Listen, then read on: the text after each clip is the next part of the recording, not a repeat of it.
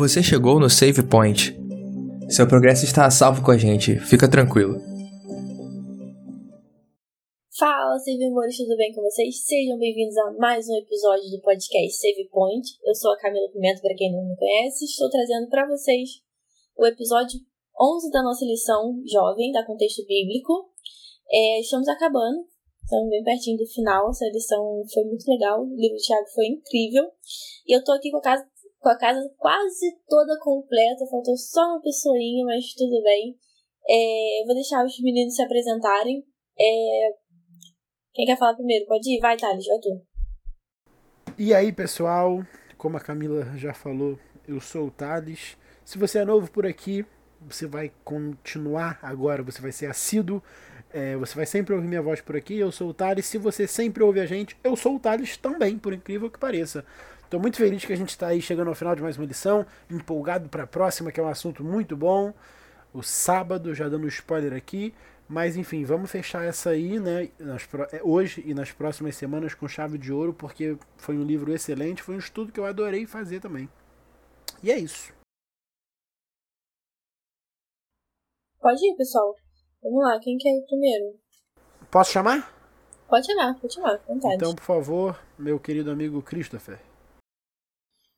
Fala aí, galera. Bom dia, boa tarde, boa noite. Estou feliz aqui de estar aqui com vocês mais uma vez, gravando esse episódio. Esse episódio já era para ter sido gravado há um tempo que a Camila tá perturbando a gente para gravar e a gente gravou outras coisas na frente, é, acabou cara, que a gente chegou a gente na última semana para poder gravar. Não, mas aconteceram outras coisas aí também, né? Não, mas eu enrolei pra caramba também. Eu mesmo, ah, tá bom. Ah, então, tá vendo só? Foi um bom, E só um bom- lembrar que ficou faltando o Alexandre hoje, então ele tá devendo uma esfirra pra geral. Perfeito. É Que- isso. vamos deixar aqui registrado. Comente. Comente Esse episódio vai ser episódio de registros. Um primeiro registro é que o Alexandre tá devendo esfirra pra todo mundo aqui. Pelo menos uma, pra todo mundo. E vocês vão entender no final do episódio por que esfirra. Eu, Nossa, também, nem eu, sei, eu também quero Nem o saber. Thales sabe, tá? Ele vai inventar. Vocês querem que eu fale o agora? Vocês Só o que- Ronald sabe, não, eu não, acho. vamos. Vocês agora querem... vamos, Não, vamos- eu não vou inventar nada não. Vocês querem que eu fale agora? Não, quero o final do episódio. Pessoal. Então, não, o perfeito. final do pessoal episódio, que- o pessoal ficar aqui. Vai ter que ouvir Perfeito. até o final. E eu tô aqui Bom, e também. aproveitar. Eu tô aqui. É, que ele já tá falando. Vai lá, Ronald. E eu estou aqui muito feliz mais uma vez de estar com vocês. Inclusive, é, eu achei que esse livro de Tiago aí deu uma surpreendida. Eu achei que ia ficar muito na mesma, mas estamos tratando de assuntos variados. E eu gostei muito do assunto de hoje. Me identifico bastante sobre o assunto de hoje.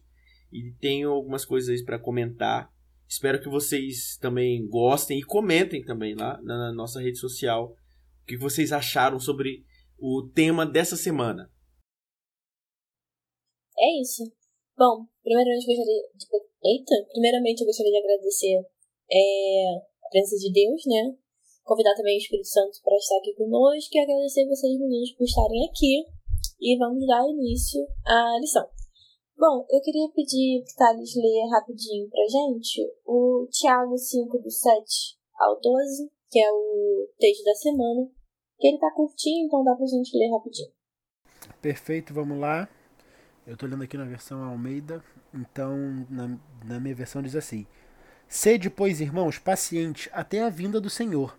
Eis que o lavrador aguarda com paciência o precioso fruto da terra, até receber as primeiras e as últimas chuvas. Sede vós também pacientes e fortalecei o vosso coração, pois a vinda do Senhor está próxima. Irmãos, não vos queixeis uns dos outros, para não serdes julgados. Eis que o juiz está às portas. Irmãos, tomai por modelo no sofrimento e na paciência os profetas, os quais falaram em nome do Senhor. Eis que temos por felizes os que perseveram firmes. Tendes ouvido da paciência de Jó e vistes que fim o Senhor lhe deu, porque o Senhor é cheio de terna misericórdia e compassivo. Acima de tudo, porém, meus irmãos, não jureis nem pelo céu, nem pela terra, nem por qualquer outro voto. Antes seja o vosso sim, sim, e o vosso não, não, para não cairdes em juízo. Muito bom. É... Alguém gostaria de comentar ou posso comentar? Não. Vou comentar. Então. É... O de Thiago ele é muito bom porque ele é muito prático, né? Eu, pelo menos, toda vez que eu falo do Thiago, eu falo sobre a praticidade que ele tem. Isso é muito bom porque ele não deixa meio que entre linhas, né? Ele, é isso mesmo, é tipo sim, sim, não, não. O que eu gostei muito dessa parte foi justamente o 12, porque tá assim, né? Acima de tudo, porém, meus irmãos, não jureis nem pelo céu, nem pela terra, nem qualquer outro voto. Antes seja o vosso sim, sim, o vosso não, não, para que não caia de injuízos, né? E por que, que eu gostei tanto? É. Exatamente por isso. Eu acho que quando a gente tá. A lição a gente vai falar, né? Um pouquinho mais. Eu acho que quando a gente quer jurar muito as coisas, a gente acaba não fazendo. A gente meio que bota, sabe? Tipo, ah, fazer tipo uma promessa aqui, vou jurar por alguma coisa e tá lá. Mas a gente não chega e conclui, né? Então, por isso que eu achei muito interessante o Thiago tá aqui falando, obviamente é inspirado né, por Deus, pra gente não jurar, pra gente não cair em juízo. É, é legal, Cami, essa parte do, do julgamento mesmo. Sim, só um comentário rápido.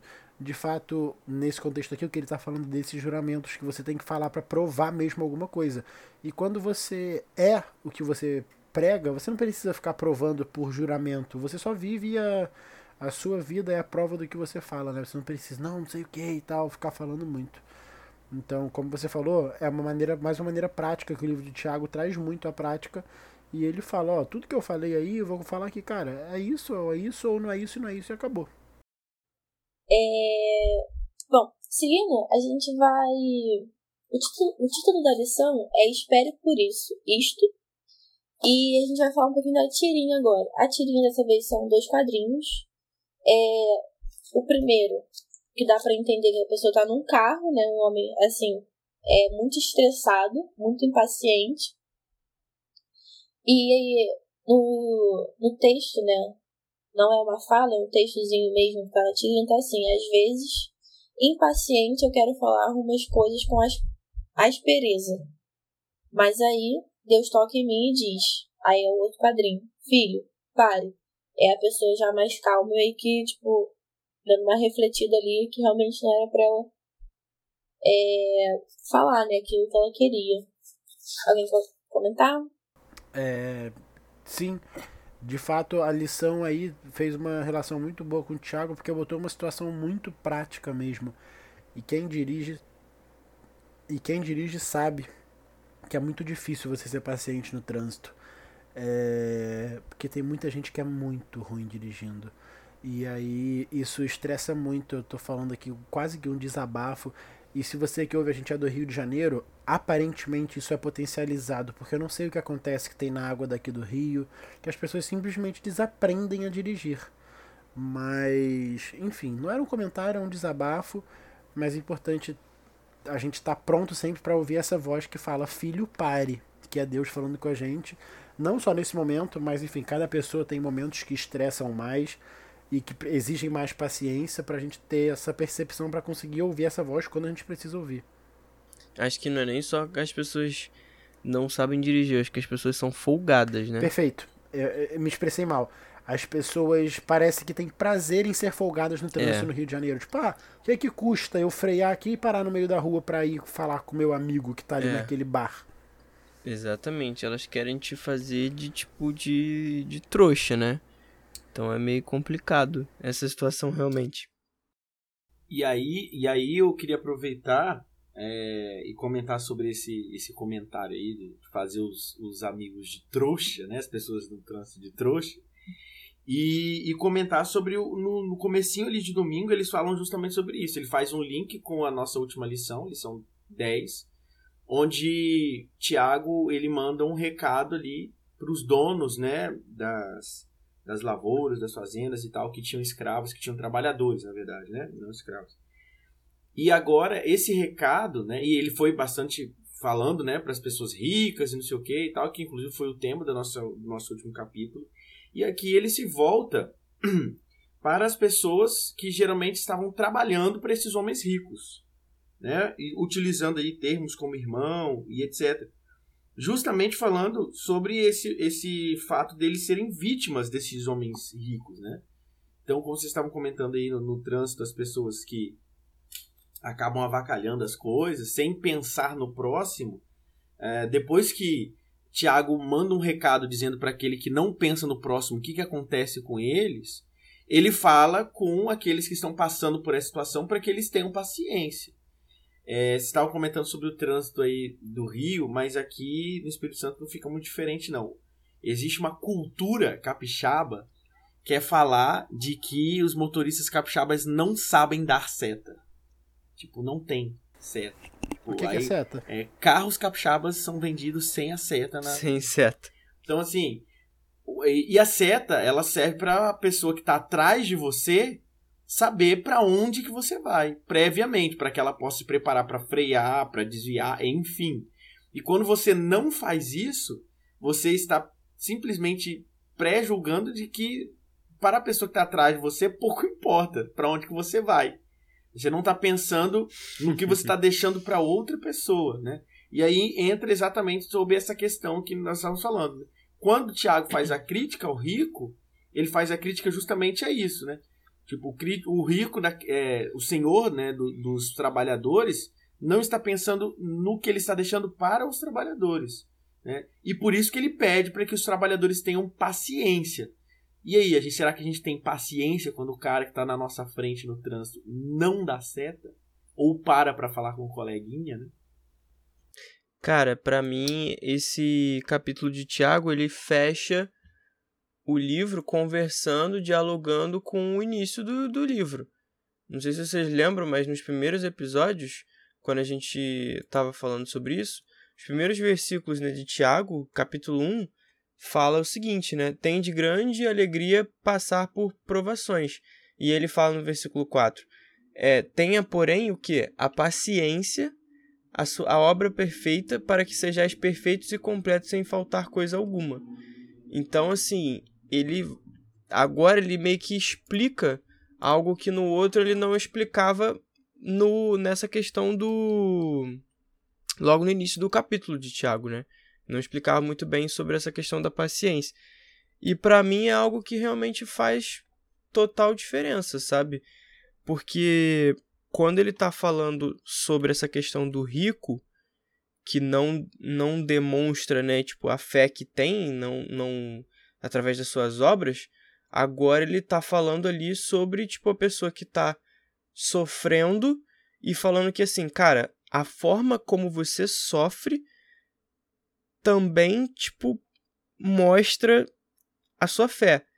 E isso é muito difícil, isso é muito duro. Forte, porque ele está né? falando é muito forte, porque ele está falando também, por exemplo, se eu não me engano, Paulo fala isso também, até para os escravos né? Tipo, para você respeitar as autoridades e tudo mais. E ele fala até para quem era escravo. Tá falando da, daquela parte de Onésimo, né? Da história do Onésimo e tal. Isso, então, pois é, justamente. Então, assim, aqui, cara, ele tá falando assim, poxa, até quando você tiver razão, até quando você estiver certo, você tem que exercer a paciência justamente por esse ser, por essa ser uma característica de Cristo.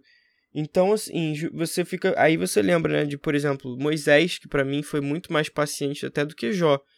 Porque para aturar aquele povo lá no deserto, cara, ele realmente ali estava sendo uma espécie de Cristo. Tendo a paciência, assim, acima de qualquer coisa. E na tirinha é legal porque você vê como que, tipo, o semblante do carinha, né? Se eu te fosse perguntar para vocês, qual desses dois aqui é, representa Cristo? Pô, você diria sem dúvida nenhuma da direita, né? Porque ele tá ali com uma cara um pouco mais assim de, de tranquilidade e paciência do que o da esquerda, obviamente, tá saindo fumaça ali, né, da, da cabeça dele. Então, tipo, essa lição sobre paciência de, de, de Tiago falando sobre essa questão de ser paciente e tal, é, para mim realmente é uma das mais importantes. E Cris, é muito legal, cara, isso você comentou aí que Paulo fala é, para os escravos, e aqui Tiago também fala muito da opressão dos ricos sobre os pobres, e a gente entendeu um pouquinho assim, eles estão aqui ainda no contexto da igreja primitiva, do início da igreja cristã. E nesse início, é, grande parte do, do grupo de membros da igreja era composto por grupos da sociedade que não eram os grupos que mandavam na sociedade. Então, o, o, o contexto cristão né, ali era muito composto por escravos, é, estrangeiros né, daquela, daquela região, mulheres. E aí, quando Paulo, por exemplo, fala para os escravos, sejam pacientes, não é porque ele tem que aceitar aquela, tipo, ok, aceitando uma escravidão só por isso. É porque exatamente ser paciente em qualquer situação que você está é uma característica de Cristo. E aí, Tiago, aqui, quando ele fala a mesma coisa, porque no início aqui do verso 7, ele está falando sobre paciência relacionando aos versos anteriores. E os versos anteriores fala da opressão dos ricos sobre os pobres. Então ele está uhum. falando assim, meus irmãos, ou seja, ele está chamando a galera que é, é o escravo, as pessoas que são marginalizadas de irmãos. Então sejam pacientes na sua situação. Não é porque você tem que ficar nessa situação, mas porque ser paciente vai te mostrar lá na frente que você não tinha que estar nessa situação e, e você vai estar no seu lugar de honra, que é onde Cristo vai te colocar quando você for salvo, né? Quando salvo você já foi, quando você estiver nos céus com Cristo. Então, foque no aqui e agora, mas pensando no lá e além. É isso. É porque você vê, por exemplo, quando Jesus ele estava sendo levado lá para ser morto, como que foi a postura dele? Qual foi a reação dele? Né? Tipo, e aí isso é uma das coisas, é uma das meio que profecias messiânicas, né? Que como um cordeiro ali, como uma ovelha prestes a, né, perante seus tosqueadores, ele não falou nada. Então, assim, cara, aquilo ali era errado. E ele sabia que era errado e as pessoas sabiam que era errado, mas, tipo, ele não se revoltou. Ele, tipo. Por, por quê? Justamente para meio que. Até nesse momento, ele estar pregando de uma forma diferente. É o testemunho. Exatamente, pelo testemunho. Então você chegar e falar assim, cara, peraí, por que, que essa pessoa que tá sendo, tá sendo, tipo, castigada, açoitada, presa, tipo, sendo que ela não tá nem resistindo, sabe? Tem alguma coisa de errado aí, né? Eu acho muito interessante também, é, saindo um pouquinho do que vocês falaram, trazendo uma visão desse mesmo texto, né, mas um pouquinho mais diferente, é que acho que uma ideia também que passa da, da parábola do. É a parábola do jovem rico, não é? Pode ser. Essa agora que o Thiago tá comentando. É, que ele falou no. que a gente falou na última lição sobre o, jo, sobre o jovem rico. É, em relação a essa parábola do jovem, jovem rico, é que assim, o jovem, ele tem muita coisa ali que Satanás pode. Tanto Satanás, quanto. Assim, né? Não sei se está certo, mas quanto Deus pode oferecer nesse.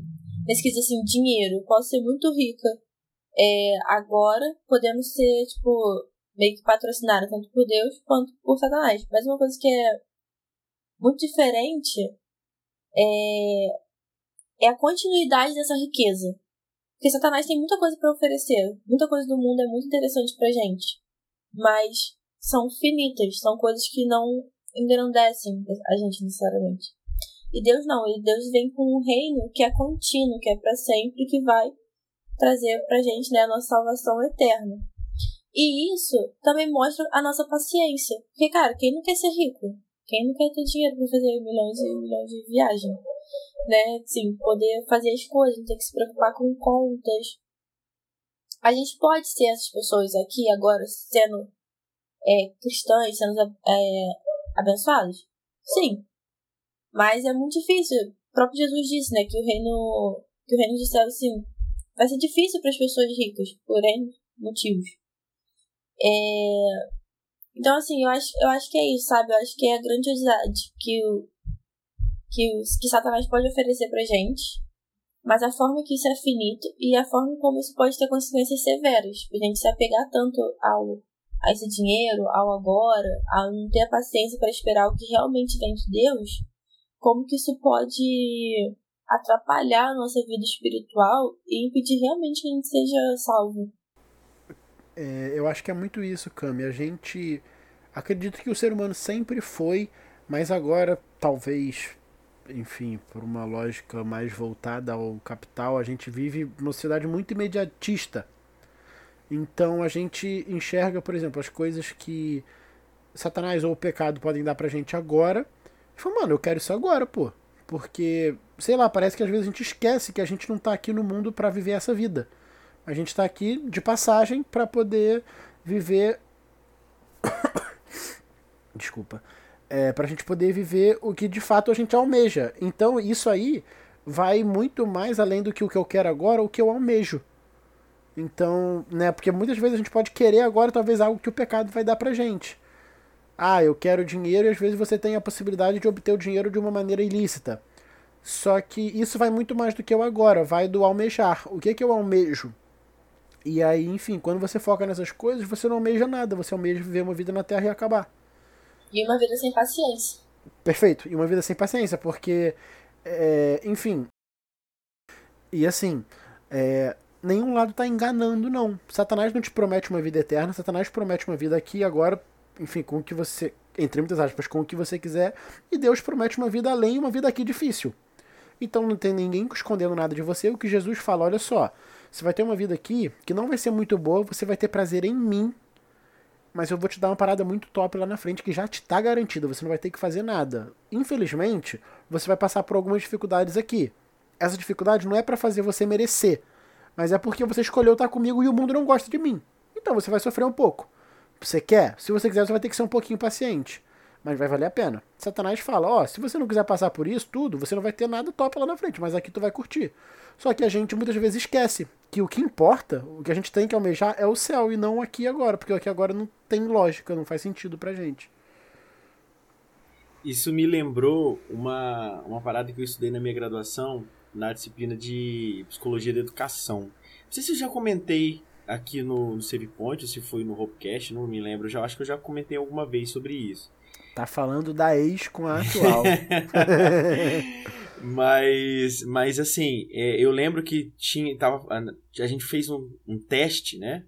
E depois esse teste ficou famosinho, foi pra internet, tem um monte de vídeo na internet, se procurar, você vai encontrar. Que era o seguinte, de você... Tinha, tinha uma criança, aproximadamente 5 anos, Acho que você chegou a comentar aqui. É, né? E aí a gente fazia o teste seguinte: deixava a criança com um marshmallowzinho assim na frente, falava assim: ó, fica com esse doce aí, mas não come ele agora. Eu vou ali, já volto. Se quando eu voltar você não tiver comido, eu vou te dar mais dois do doces desse aí. Mas se a gente voltar e você tiver comido esse doce, aí você vai ficar só com esse. E aí era interessante ver a reação da criança. Tipo, tinha criança que ficava se mordendo para comer e não comia. Cheirava, lambia, fazia carinho, mas não comia o doce, né? Então já tinha desenvolvido o senso de espera, né? O senso de, de acalmar, né? É, de paciência. Porque ela almejava algo melhor do que apenas um doce, né? almejava três. E tinha criança que não tinha, não tinha desenvolvido esse senso de paciência. Queria o doce, queria aquele queria agora. E comia. E aí ficava só com aquele. E, e eu acho que o, o céu, assim, lógico, não pode ser simplificado a esse ponto, mas a gente consegue fazer né, uma comparação aí em relação a isso. Muitas vezes é oferecido esse único doce pra gente, que é esse momento que a gente está vivendo aqui, que é muito rápido, esse momento aqui na Terra sendo que Deus tem uma infinidade de doces para nos oferecer e a gente não tem paciência. É, mas a gente também não pode, assim, julgar, jogar toda a culpa em cima de nós e esquecer da condição de pecadores que nós temos aqui nessa terra, porque a nossa mente ela é finita. A gente não consegue imaginar o eterno porque a nossa cabeça não foi construída para imaginar o eterno. Só que quando a gente ouve e lê né, e conversa com Deus, a gente consegue entender que o plano dele é muito maior. Como que a gente entende isso? Através do que ele deixou para a gente na Bíblia. Todos os exemplos, o exemplo de Moisés, o exemplo de Jó, que foram citados no livro de Tiago, o próprio exemplo de Tiago, entre outros vários personagens bíblicos, que mostram para a gente que a paciência né, ela é muito importante dentro do processo do crescimento do cristão, né, o crescimento espiritual do cristão. E um negócio que eu sempre comento aqui, quando a gente lê as histórias da Bíblia, a gente lê a história de, ela com um final concluído, né? Na ponta da linha da, do tempo. A gente nunca lê enquanto as coisas estão acontecendo. Quando a gente lê, por exemplo, a história de Sansão, pô, Sansão burrão, hein? Que, que deixou a mulher cortar o cabelo dele? Né? Mas a gente não viu, a gente não conhecia, né? Na verdade, perdão, ele não conhecia o futuro dele. Né? A gente conhece o que, que vai acontecer no final, mas ele não sabe. Quando ele estava vivendo, ele não sabia. Assim como nós passamos pela nossa, pela, por provações e muitas vezes a gente não sabe o que, que, que, que vai acontecer lá no final. Né? Até porque talvez a gente sabendo o que, que vai acontecer lá no final, isso vai interferir diretamente no nosso processo. É por isso que a gente não sabe quando que Jesus vai voltar. Por isso que a gente precisa, precisar, precisa estar preparado todos os dias. Né? Então, é, essa esperança, essa não esperança, mas essa paciência, ela precisa ser desenvolvida todos os dias. Não tem como. Eu me considero uma pessoa muito paciente. Né? E, mas mesmo assim, tem momentos em que a gente não consegue, a paciência foge das, das nossas mãos. Já que a gente está falando de paciência, é, é, seguindo também um pouquinho, eu queria saber, eu queria falar um pouquinho das paciências, né? Nós temos a lição trouxe três, que eu achei muito interessante. É, a primeira tá assim: paciência quando as circunstâncias estão fora do nosso controle. Paciência quando as pessoas não mudam e paciência quando a nossa experiência é inexplicável. É... Eu vou falar um pouquinho da última, que normalmente eu eu passava muito isso. Ser, tipo assim, até um exemplo um pouco, um pouco bobo, mas eu tinha que ter muita paciência. Porque eu tinha, eu sempre falo dele que eu tinha um melhor amigo, que faleceu há dois anos, no mês que vem. E a gente era muito, muito, muito amigo mesmo. E todo mundo achava que a gente tinha algum tipo de relacionamento além da amizade. Então, assim, precisava rolar muita paciência para não ter que ser grossa. De tantas pessoas perguntar, ah, você não tem nada? Vocês têm certeza? Absoluta. Tipo, sendo que eu já falei que não tinha. Né? Mas é isso, eu acho. É... E por que, que eu classifico isso como algo é... inexplicável? Porque ninguém viveu essa amizade como eu vivi com eles. Para nós dois, a gente sabia é, do que, que a gente estava vivendo, passando, enfim. É, e as pessoas não estavam ali vivenciando. Então, por isso que eu boto como paciência inexplicável. Porque eu tinha que ter muita paciência mesmo para explicar, não, a gente não namora. Sim, somos só amigos. E é isso, a gente tá muito feliz assim, obrigada. Mas. É isso, assim. Eu já passei várias vezes também, tipo, de explicar que, que eu acho bem explicável, tá? Por exemplo, a questão do sábado. Eu acho bem explicável. Tem muita gente que considera isso meio, né, meio inexplicável. Também tem que ter paciência. É... Alguém quer comentar alguma, alguma dessas paciências? É, eu. A questão do. Das quando as coisas. Né, assim, eu acho que todas essas se resumem a coisas que fogem do seu controle. E aí eu lembrei muito, uma vez a gente conversando, acho que eu e o Cris, não lembro se tinha mais alguém, sobre José. Cara, praticamente nada que aconteceu na vida de José, tipo, foi por algo que ele fez. Por exemplo, ah, a pessoa bebe e vai dirigir. Aí ela sofre um acidente. Beleza, foi porque ela bebeu e dirigiu. Mas assim, cara, José, nada do que aconteceu foi culpa dele. E aí tudo fugiu do controle dele e tudo eram coisas inexplicáveis. Então, tipo, Pô, a gente fala muito da paciência de Jó. É, Moisés é outro cara que, assim, aguentar aquele povo resmungando no deserto muito tempo. Mas José, cara, imagina assim, ele, tipo, mano, que, por que que isso tá acontecendo comigo e tal. E, enfim, é, só lembrei do exemplo de José, que realmente deve ter sido punk para José aguentar isso tudo. Porque às vezes até as pessoas não entendiam ou não enxergavam o que ele estava passando. E aí dificulta também, né? Quando a gente está passando por algo difícil, as pessoas não percebem ou não enxergam aquilo como difícil pra gente. É outra coisa também que eu até notei que quando estava estudando lição, é que nesse, nesse quesito, tipo, paciência quando as coisas, quando as circunstâncias né, estão fora é, do nosso controle, está cada vez mais comum não ter, muito até por conta da, das crises mentais como ansiedade. Você controlar, né, tentar controlar o que você sabe que não pode controlar, isso pode trazer uma ansiedade tão grande, né? Que você pode até precisar de remédio pra poder aliviar alguma coisa assim. Mas que não é o ideal, né? O ideal é a gente falando assim, né? Muito fácil. Ah, Camila, falar muito fácil, realmente, falar muito fácil. É a gente confiar em Deus, né? E esperar que as coisas terminem bem, né? Mas também. Eu tô falando, mas eu sei que é muito difícil, nem, e nem tô me tirando. Tem vezes realmente que eu deixo a ansiedade me levar e fico assim, meu Deus, meu Deus, meu Deus, meu Deus. Meu Deus, meu Senhor, me ajuda, É. por favor. Exatamente. É Socorro Deus, aquela musiquinha super agora famosa no Instagram. Né? Mas é, é isso, e tentar assim, me agarrar e falar assim, ah, por favor, me ajuda. Porque eu não tô conseguindo pensar em nada, fazer nada. E tentar não resmungar. Queria saber que quem resmunga muito. Eu sou uma pessoa que eu resmungo muito. Minha mãe sempre falou que desde pequenininha eu sempre resmunguei muito. E aí a gente quer trazer alguns pontos interessantes sobre essa questão de resmungar. Fala aí vocês, meninos, quem resmunga muito aí?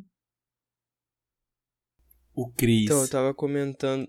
Não, mentira, não resmungo muito. Porque eu tava comentando que esse, ne- esse negócio de resmungar me lembra muito da Marge Simpson, dos Simpsons. Que todo mundo fala, fala que ela resmunga muito. E aí, quando você procura no YouTube assim, você vê. E que a gente até tava procurando aqui antes de entrar a definição de resmungo. E é meio que você tá falando alguma coisa ali cerrada, com os dentes cerrados, né? Tipo, então geralmente falo assim, hum, tipo.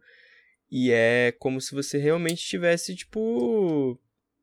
É, é o, o meio termo entre você estar reclamando de fato de algo e você não falar nada. Então, acho que talvez seja uma etapa para quem está exercitando a paciência de você não estar reclamando de fato, estar falando, reclamando, mas você tá ali reclamando internamente. E aí é meio que tipo o carinha da tirinha mesmo, né? Ele tá ali com os dentes cerrados e aí essa energia ela sai ali através dessa fumacinha na cabeça, né?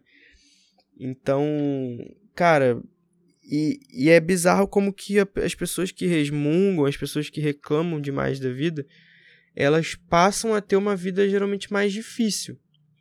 Porque elas vão acumulando essas coisas, essa carga negativa, dentro delas mesmas. Então, você vê, por exemplo, foi o que a gente estava falando né, do, do trânsito.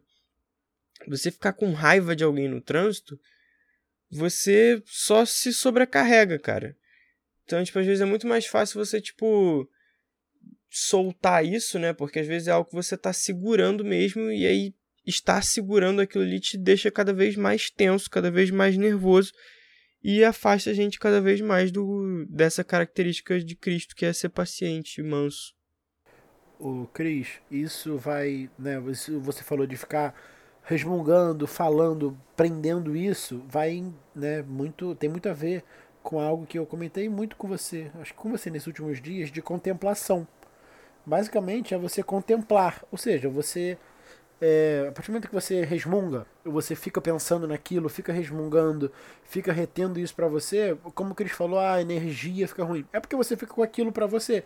Então a gente é o que a gente contempla. Se a gente olha para as coisas do alto, para as coisas de Cristo, nosso coração vai estar cheio daquilo. Se a gente contempla, ou seja, se a gente está sempre é, pensando em resmungar, em reclamar, em fazer isso tudo, a gente vai estar cheio disso. E é o que a gente vai ter pro próximo.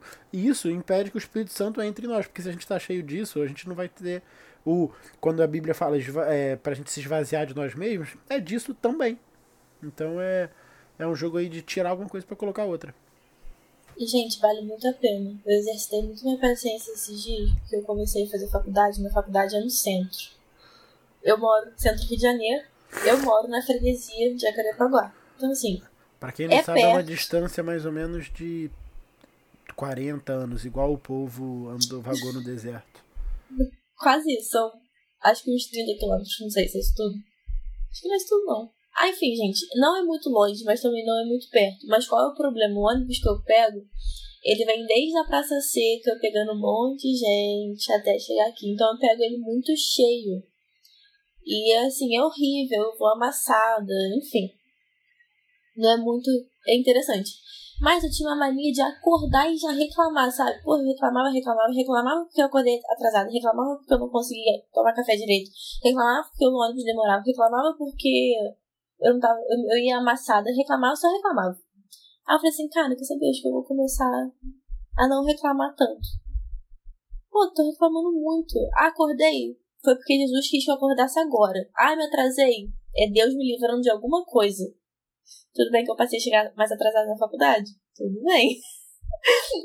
Mas eu senti que a minha vida também deu uma aliviada muito grande. É realmente isso. Essa carga negativa que comentaram é você ter esse mindset de, de dar essa mudança, né? De tentar não reclamar tanto e não deixar que isso passe uma rotina. E eu também queria perguntar é, duas coisas para vocês. A primeira é se vocês são o tipo de pessoa que encontra problemas para cada solução que te apresentam. E, e eu costumo ser esse tipo de pessoa. Meu namorado me fala assim, não, amor, por que a gente não faz isso, isso, isso? Aí eu falo, não, porque eu não quero isso, não vou, não vou.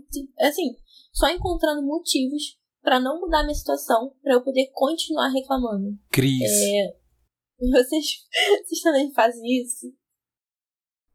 Cara, eu sou assim. Pior que eu sou assim, tipo. Mas eu não sei explicar, mas algumas pessoas já falaram que eu sou assim. E, e realmente não é você ver problema em tudo, não é isso. É você ver problema em cada tipo de solução apresentada. Então, realmente, assim, geralmente alguém apresenta uma solução. Ah, pô, e se a gente. Se a gente fizer tal coisa? E você fala, ah, tá, mas se a gente fizer isso, pode acontecer essa outra coisa aqui. E você fica, tá, mas então e se a gente fizer tal coisa? E aí você vai pensando no que pode dar ruim dependendo dessa solução que foi apresentada, sabe? Então, tipo, é... geralmente eu faço isso meio que até para manter na solução principal, sabe? Tipo, ah, não, como é que a gente faz isso? Não, é, tem que ser desse jeito aqui. Tá, e qual que é o outro jeito? Aí as pessoas apresentam esses outros jeitos e aí eu meio que aponto problemas nesses outros jeitos para meio que manter essa solução principal. Não sei se vocês também são assim. Comigo, pelo menos, funciona desse jeito. Eu eu confesso que eu me bugou um pouco essa pergunta porque grande parte do meu trabalho é, encontrar soluções para problemas. Só que normalmente esses problemas as pessoas não sabem quais são. Então a gente passa por um processo de descobrir qual é o problema. E a partir do momento que a gente, né, não é descobrir, mas entender qual é o problema, a gente procura uma solução para ele. Só que aí o inverso perde total sentido, tanto na questão técnica do meu trabalho quanto na vida. A partir do momento que você tem a solução, não faz sentido você procurar um problema, porque, enfim, é muito óbvio, mas o problema é que atrapalha de seguir em diante. E aí, quando você procura o problema, quer dizer que você não quer seguir adiante. E aí, tem vários motivos pelos quais você não quer. Às vezes, é insegurança, às vezes, você não está preparado, você acha que você não está preparado, né? De certa forma, é insegurança. Então, na nossa vida cristã, quando a gente tem a solução ali e a gente começa a procurar problema, por que, que é? Porque a gente está acomodado, talvez, porque talvez aquela solução vai tirar a gente da zona de conforto, ou vai exigir da gente é, porque a gente vai ter que de fato ser confrontado com o que Cristo fala que a gente vai ter aflição no mundo. Não sei, mas fiquei pensando sobre isso. É, eu fiquei pensando no que o Cris estava comentando, a gente tá, fico brincando, falando do Cris e tal, mas eu fiquei pensando assim, é, até que ponto esse fato de você tentar achar um problema em soluções pode ser visto como uma qualidade ou até que ponto pode ser visto como um defeito. Assim, talvez procurar problemas em soluções sirva para que você consiga evitar problemas maiores, problemas futuros, não sei. Mas, tipo assim, isso vai te prender num ciclo vicioso de que todo tipo de solução que seja apresentado para você, você vai querer encontrar um problema nisso, né? E aí falando sobre esse lance de qualidade e, e defeito, eu me lembro da última entrevista de emprego que eu fiz. E aí me perguntaram qual que era a minha maior qualidade. E eu falei paciência. E de fato eu sou uma pessoa muito paciente. Só que os últimos dias da minha, as últimas, os últimos meses da minha vida têm sido meses bastante desafiadores na minha profissão. E assim, a, a sociedade que ela está se formando hoje é uma sociedade muito sem paciência. E isso está começando a me tirar a paciência. E, e, isso pode ser um problema. Eu tenho muito, acho que um dos meus maiores medos assim na minha vida é virar aqueles velho ranzinza, não tem? Quando a criança joga a bola dentro do quintal, ele fura a bola. O meu maior medo um dia é virar esse tipo de velho. Né? Aquele que só reclama, ah, tá chovendo, ah, tá sol, ah, tá frio, tá calor. Eu tenho muito medo de ser esse velho. E, e ao mesmo tempo, eu também tenho muito medo de cair num exagero porque eu, eu achei muito interessante dos tipos de paciência, a paciência quando as circunstâncias estão fora do nosso controle. E tem uma partezinha que está grifada que eu achei muito interessante. Muitas vezes o maior desconforto da paciência é que não há mais nada a se fazer além de ter paciência. Tipo, você está na fila do banco. É uma fila grande. Você pode furar a fila? Pode. Você vai conseguir? Acho que não. Então a única coisa que você tem que fazer é esperar. Uma hora vai chegar a sua vez. Não é possível que a pessoa fale, não, você chegou na, no caixa, mas a gente não vai te atender. Então, assim, tem que ter uma paciência, ok? Que a gente precisa ter. Só que até que ponto esse, essa paciência também pode ser um exagero? Até que ponto eu fico pensando assim, pô, ah, o cara aceita tudo. Ah, o cara é muito de boa. O cara é um banana. Né? Então, existem os extremos. E eu acho que a proposta não é seguir nenhum dos extremos. Nem você ser um cara crítico demais, onde você vai cair num, num, num ciclo onde nada tá bom, tá tudo ruim. Ou de você ser um cara paciente demais, onde tá tudo bom sempre, mesmo quando não tá. Mas aí você coloca na sua cabeça de que está bom só para que você não tenha maiores problemas ou maiores dificuldades, enfim seja uma, uma, algo voltado mais para o comodismo, né? E, e eu acho que isso é um ponto de crítica para a gente poder fazer também em relação ao estudo da lição, né? É, até que ponto a paciência pode ser uma virtude, né? Pode ser ou pode ser aí um defeito. Né? A paciência é uma qualidade ou um defeito, assim como a impaciência, ela pode ser uma qualidade ou pode ser um defeito como que a gente vai dosar isso tudo? Eu acho que o Tiago, no livro dele, traz pra gente algumas respostas em relação a isso. Que eu não vou falar agora e vou deixar um pouco mais pra frente para as pessoas ouvirem a gente até o final. Eu acho que isso aí, Ronald, é bem rápido. É, a gente comentou, acho que no primeiro capítulo, cara, que não é ser bobo alegre. Não é você ser, ah, tá tudo bem, isso aqui. Então, não, cara. Tanto que a paciência normalmente vem muito com a sabedoria. Então, a pessoa sábia não é um bobo alegre, é só a pessoa que sabe quando falar, quando não falar, e enfim, a gente já comentou disso em episódios anteriores. Então você pode ir lá ouvir a gente. É isso. E a outra pergunta que eu tenho, que eu parte do momento hipertexto, é por que, que a gente aceita tanto reclamar? Tipo, por que, que é algo normal pra gente reclamar? É. Não sei. Pronto. Reclama no Twitter. Eu acho que. Agora, sério, talvez eu, eu pensei agora, talvez eu, eu tenha alguma resposta sim. Porque ao reclamar, a gente encontra a comunidade que, que reclama igual a gente, a gente se sente confortável. Muitas vezes, quando a gente tem alguma situação que é reclamável e a gente decide não reclamar e fazer alguma coisa, a gente é tido como estranho e as pessoas, muitas das pessoas não gostam ou criticam. Então muitas vezes é muito mais fácil você reclamar porque é o que todo mundo está sentindo. Então você se torna parte daquele grupo e externa o que você está sentindo. Só que você e, e, além disso não precisa fazer nada para mudar aquela situação. Então talvez por isso que a gente reclame muito. Mas sim, e porque a gente acha normal reclamar. Tô certo? Não sei. Pensei isso tem 30 segundos, então é isso. Não, eu acho que é um bom ponto, mas eu acho que eu acho que reclamar também pode ser revolucionário. Não sei se vocês pensam também. Mas por quê? Deixa eu me explicar. Eu acho que quando a gente começa. Por exemplo, não. Vamos falar do meu lugar de fala, né? Eu sou mulher e eu sofro muitas coisas por ser mulher. Eu acho que quando a gente começa, por exemplo, assédio.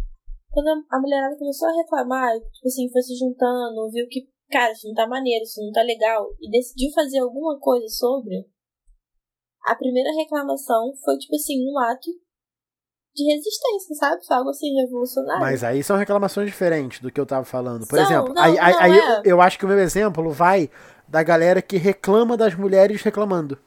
Sim, sim. Porque assim, por isso. exemplo, normalmente são muito uns caras, os homens que reclamam das mulheres reclamando disso. Esse cara, ele prefere reclamar e ficar no grupo que reclama do que pensar a atitude dele mudar. Porque isso Sim. gera desconforto. Sim, sim.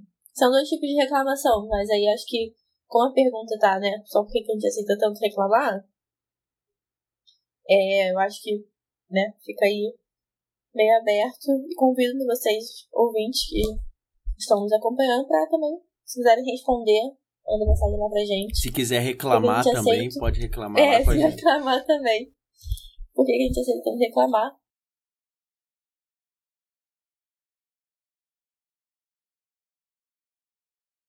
E chegamos no momento do hipertexto. Tocando os tambores. Vou falar qual é a palavra da semana. Ah, ela tá- essa, essa palavra foi muito previsível. Mas tudo bem. Vamos lá, a palavra da semana é. Paciência. Pô, Jó. Acabou. Não tem como não ser Jó pra mim.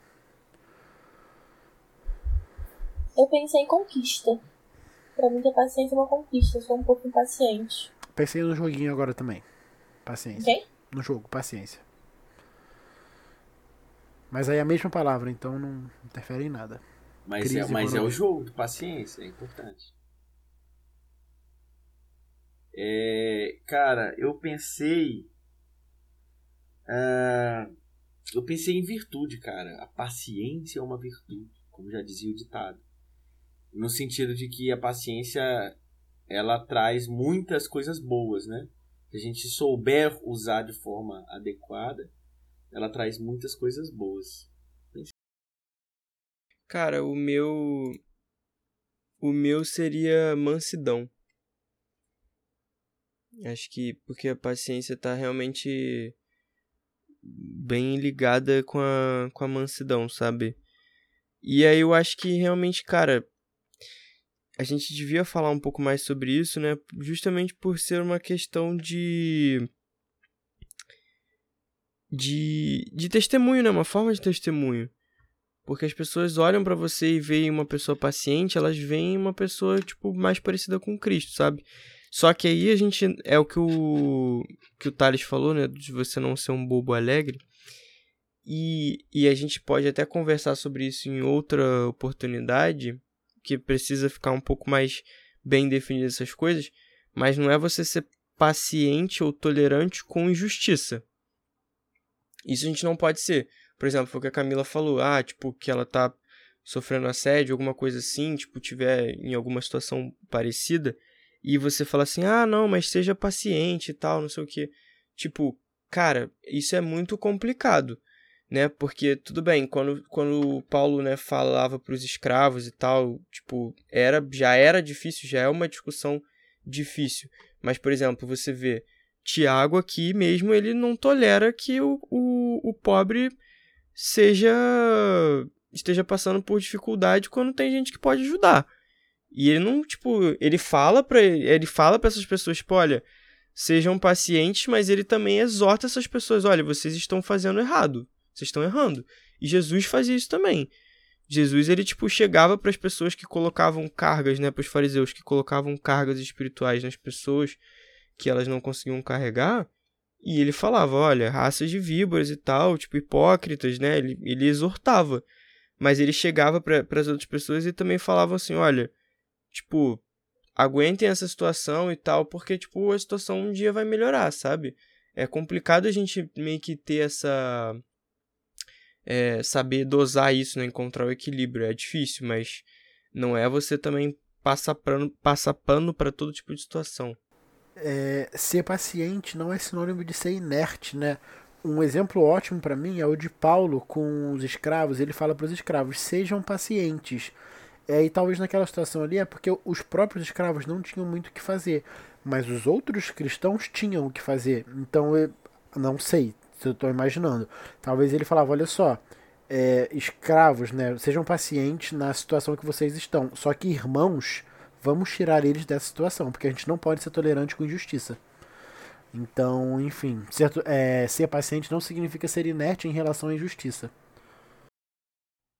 É isso, e o maior exemplo que eu acho que a gente tem dessa paciência e não ser inerte é Jesus. Cristo ele tem a maior paciência do mundo. Não há ninguém que seja tão paciente como Cristo. E um exemplo disso é a dinâmica que ele tinha com seus discípulos, né?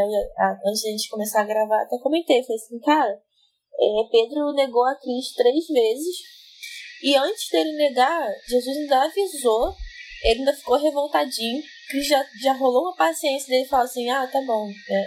espera, espera. Aí depois ele, é, Pedro foi lá, negou a Cristo, e depois Cristo veio e perdoou Pedro. Então acho que isso mostra toda a dinâmica é, da paciência, né? Sim. E até mesmo o fruto que a paciência pode trazer. Porque Cristo foi tão paciente que ele. Desculpa. Cristo foi tão paciente que ele viu Pedro errando. Tipo assim, sabia que Pedro ia errar. Viu ele errando. Perdoou Pedro e depois é, viu Pedro colher os frutos desse perdão, né? Ao ser perdoado. É, então acho que é por isso que a, a paciência é muito importante pra gente, tanto na nossa, vida, é, das nossas conexões né, pessoais, como também na nossa vida espiritual. Que mais uma vez a gente já comentou aqui que não devem estar é, separadas, tem que ser um organismo vivo, não só, não só parte. É, eu tava pensando aqui, é, mais voltado para isso que a Camila estava comentando e também algumas coisas que eu vi na lição, se eu não estou enganado, de terça-feira, é, eu achei interessante porque os dois extremos, muitas vezes, tanto da paciência quanto da impaciência, às vezes pode levar para o mesmo lugar. E eu vou dizer como. É, você pode, talvez, ser uma pessoa muito paciente, muito tranquila, a ponto de estar tá tão de boas que você não faz nada. Que você só fica ali de tranquilão, né? E o contrário também pode acontecer. Você ser uma pessoa que só reclama, que só acha ruim, mas que no fim das contas não faz nada, só fica reclamando também. Então, o erro das duas coisas está em você ficar estagnado, em você não praticar o cristianismo, em não fazer nada. Então, ah, não, eu sou um crítico, né? A minha crítica ela serve para melhorar nosso trato com né, o nosso próximo. Tá, beleza. Ok, sua crítica é válida, mas e aí? A gente está colocando em prática? No fim das contas, o que vai valer vai ser a prática. Né? Não em relação a. Não estamos falando em relação à salvação, mas em relação à, à, à pregação do evangelho. Né? Não é só reclamando, criticando a igreja que você vai fazer com que a igreja mude. Você é a igreja, então você também precisa mudar.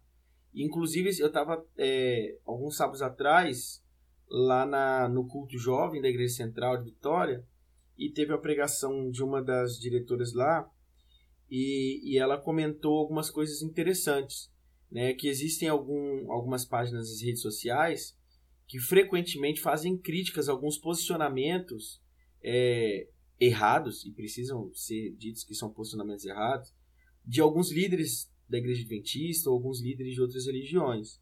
E assim, a gente percebe que essas postagens estão sempre prontas para poder fazer essas, esse tipo de crítica, né?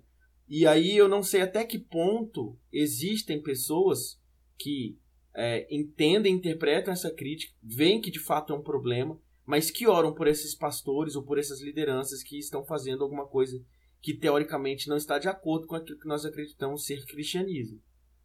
Então, assim, até que ponto a sua crítica à sua religião, à sua igreja, muda alguma coisa? É que você critica, fala mal nas redes sociais só por falar, para entrar na modinha, ou você faz alguma coisa, você ora por essas pessoas? Acho que o começo de tudo está aí na oração, não tem jeito. Você tem que chegar a orar e falar, ó, Jesus, eu não estou muito de acordo com o que esse cara falou. Se por acaso é, eu estou indo por algum caminho errado, né, ou me aproximando de algo que eu acredito ser errado, por favor, me, me alerte, né, me mostre que eu preciso mudar, né? Então, assim, existe uma crítica à nossa igreja, né? E, aqui eu não falo especificamente da, da religião que nós seguimos, mas de qualquer um que possa estar tá ouvindo, né? Qualquer cristão que possa estar tá ouvindo o nosso episódio. Então, antes de você fazer uma crítica à liderança da sua igreja, é, ore por eles, ore pelos líderes, né? Para que é, Jesus possa tocar no coração dessas pessoas e que essas pessoas possam mudar o pensamento de acordo com a vontade de Jesus. Né? Então, a, a gente também não pode cair na ideia de que a crítica pela crítica, resmungar, achar ruim, simplesmente por achar ruim, é o suficiente. E, é, eu sei que estou falando demais, mas só para poder finalizar, é, a gente também não pode cair num outro ponto que é simplesmente é, você fazer, você achar que criticar ou desabafar, né, botar para fora a sua indignação é algo ruim, totalmente ruim. O que a gente está criticando aqui, e já fazendo né, uma analogia ao, ao, ao conteúdo, mas o que, que eu estou criticando aqui é o seguinte: o fato de você é, reclamar de alguma coisa e não fazer nada. Então, por exemplo, lá, na, eu vou dar um exemplo prático na minha, na minha profissão. Existem algumas coisas que acontecem em sala de aula que um professor reclama com o outro. E aí reclama, ó, fulaninho tá falando demais, ou ó, isso tá acontecendo nas minhas aulas, tá acontecendo na sua? Tá também. Pô, o que, que a gente pode fazer para melhorar? Pô, tive uma ideia assim, assim, assado. Pô, legal essa ideia, mas se a gente fizesse além disso, fizesse isso, isso e isso. Pô, legal. Então, em conjunto, a gente consegue pensar em uma melhoria, né? E aí entra a parte que eu tava comentando. Crítica por criticar não vai valer de nada. O importante é que você tenha um senso crítico você talvez num momento de desabafo coloque isso para fora, mas o importante é conseguir uma solução, né? Seja uma solução é, imediata ali que você pode fazer alguma coisa através da ação, ou seja uma solução que talvez não você não consiga fazer nada imediatamente, mas que pelo menos você pode orar e pedir a Deus. É, alguém mais gostaria de comentar alguma coisa? É, só para fechar esse ponto que o Ronald falou, é legal porque, por exemplo, às vezes a gente reclama, né? Ah, não, porque o culto tá chato, ou sei lá, alguma coisa do tipo. E aí, quando, a gente, quando alguém convida a gente para fazer alguma coisa, para mudar isso, você não quer. Ah, não, não, não me sinto bem, não sei o que e tal, tipo. Então, às vezes a gente só reclama, ah, porque eu não sei o que e tal, não sei o que. E aí, tipo, você fala assim, tá, cara, então vamos lá, vamos fazer junto pra gente melhorar. E as pessoas simplesmente não querem. Então, tipo assim, toda vez que eu ouço uma, uma reclamação, uma crítica, e aí eu convido a pessoa, não, então vamos lá, vamos trabalhar para poder mudar isso. E a pessoa fala, ah, não, pô, tô sem tempo e tal, tô sem. Então, para mim, realmente a crítica dessa pessoa, ela, tipo, perde quase 100% do seu valor, sabe? É exatamente isso que a gente quer da, da pergunta, né, que a lição traz, a gente encontrar problemas na solução. E não querer, tipo, mudar as coisas, né? Ficar sempre encontrando um probleminha sem. Quando a gente poderia, na verdade, estar tá resolvendo a situação, né? Bom, seus amores, mas eu acho que é isso. O episódio de hoje foi incrível. Eu sei que foi um pouquinho mais longo, mas é isso mesmo. Ah, Cris, quer falar? Eu. Posso ah, falar as firras? Pode, pode. Vamos, ah, é esfirra, falar é verdade. É esfirra, Pra você que tá ouvindo a gente, vamos trazer mais novidades em breve sobre o assunto. Mas Prof. Ronildes estará no, no Rio de Janeiro no feriado de Corpus Christi. E aí, é, como todo bom brasileiro, o, o Save Point assiste Casemiro. E para quem não sabe, o pai do Casemiro é, era dono, era sócio de uma de um restaurante que vende uma esfirra muito famosa aqui no Rio de Janeiro. E o, um dos pontos turísticos que nós vamos levar o Ronald e sua amada Caroline é na, na, no restaurante onde vende essa esfirra. Então, por isso que o Xande está devendo uma esfirra pra gente. Só para deixar esse contexto. E vamos trazer mais informações acerca do Save Points completo no Rio de Janeiro. Então, fiquem ligados no nosso Instagram. Ah, eu aproveitar então para aproveitar esse um recado, eu quero dar três recados, pode? Eita! Meu eu Deus, sou o garoto do o, o próximo tem que dar nove. Eu... é. É, primeiro, né? É, esse lance aí do, do, do Thales, pô, sensacional. Então vai aparecer aí no Rio. Fiquem ligados nas redes sociais que pode ser que role alguma coisa, né? Não é todos os dias que nós temos todos os componentes no mesmo local. É, mas isso não é meu primeiro recado. O primeiro recado vai vir agora. é, o primeiro... São quatro, então. o primeiro recado é que já saiu, você que está ouvindo agora o nosso episódio, né, o nosso décimo primeiro episódio da lição de Tiago, já saiu o segundo barra terceiro, acho que é o terceiro, terceiro episódio da nossa série O Reino dos Céus é Semelhante a. E aí a gente fez esse episódio é, relacionando dois filmes, né? Um filme O Lado Bom da Vida e o filme Correndo Atrás. Então corre lá atrás desse episódio, com perdão do trocadilho, e ouça, tá muito legal, tá muito gostoso. Eu participei desse episódio, então é a primeira vez que eu participo desse episódio spin-off. É spin-off que a gente fala? Acho que sim, né? Pois é. E aí, é, tá muito bacana. É mais um conteúdo que a gente está trazendo aí, diferente, não só o estudo da lição, mas que você pode também contextualizar aí com a sua vida cristã. Segundo, agora o segundo recado. É, eu sempre estou pedindo nos finais dos episódios aí para que vocês orem pelo Save Point, orem pela gente. E eu vou continuar pedindo para que vocês sempre orem pela gente. Dependendo de onde você está aí, quando finalizar esse episódio, já ora do jeito que você está aí mesmo, ora pela gente, ora pelo projeto. É um projeto muito bacana, é, que chega a muitos lugares e a gente tem alcançado muitas pessoas. Então é sempre bom ter orações, né, para que o Espírito de Deus possa levar é, esses episódios para cada as pessoas. E a terceira parte que eu não combinei isso com ninguém, o pessoal não tá sabendo de nada e eu fico jogando as coisas assim do nada. A terceira, o terceiro recado é o seguinte: você está precisando de oração? Comente lá no nosso no nosso Instagram.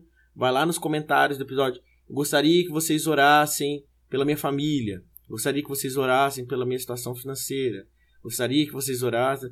Coloca lá, comenta lá e a gente vai orar também. Nós temos várias pessoas aqui que estão é, que participam né, do Save Point e tal. E um, uma delas vai orar. Você pode ter certeza que eu, podem mandar no direct também. Pode mandar no direct. vontade para comentar. Exatamente. Se quiser comentar algo mais íntimo, né? Pode mandar no nosso direct também. Então, fica aí com esses recadinhos. É, Prestem atenção nas nossas redes sociais, teremos alguma coisa nesse mês importante. É, assistem os nossos spin-offs aí do Reino dos Céus é semelhante a. É, depois, orem por nós, nós, nós do Save Point, orem pelo projeto. E quarto, se você tem um pedido de oração ou um agradecimento também, coloca lá nas nossas redes sociais que nós vamos orar por vocês.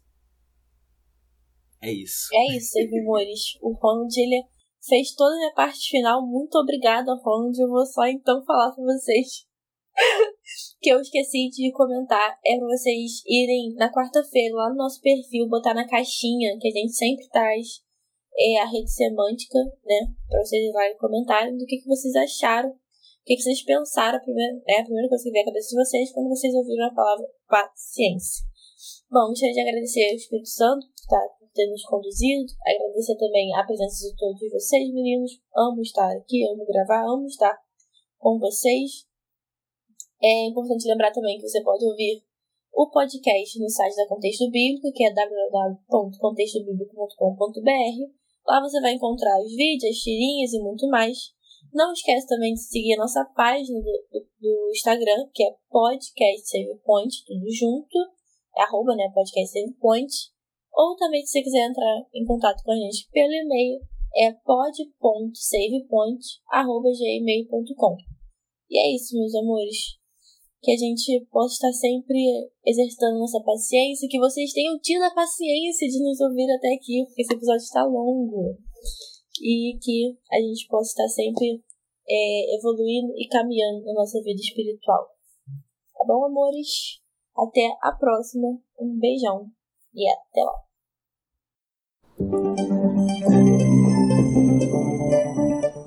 Você ouviu o Save Point. Obrigado pela companhia e nos vemos na próxima fase. Até lá!